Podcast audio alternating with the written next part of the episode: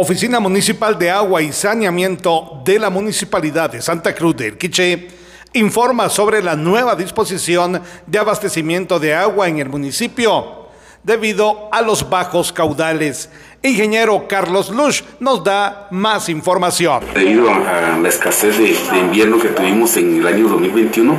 eso nos está afectando considerablemente en este año 2022. Y a raíz de eso, pues eh, yo notificaba en semanas anteriores de que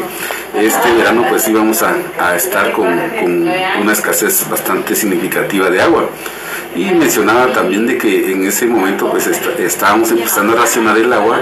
y eh, abasteciendo un día sí, un día no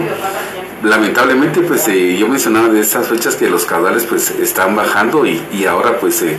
eh, tenemos ese problema de que ya no contamos con la misma cantidad de agua por lo tanto nos vemos en la necesidad de estar abasteciendo de la siguiente manera es decir que vamos a, a dejar de abastecer dos días y abastecemos uno es decir dos días no abastecemos y otros sí vamos a estar abasteciendo esto con la finalidad de que pueda llegar a todos los hogares, ya que lamentablemente, pues,